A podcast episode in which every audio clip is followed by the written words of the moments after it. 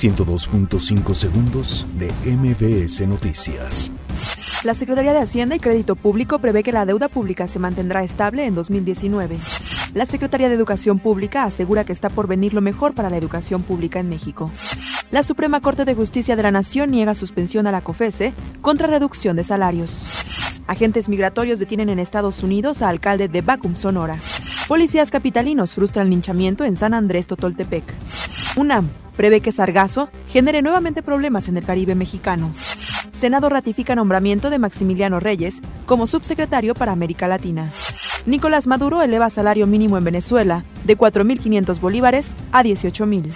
Hondureños alista nueva caravana migrante rumbo a Estados Unidos. Muere la actriz Mati Huitrón, madre de la productora Carla Estrada. 102.5 segundos de MBS Noticias.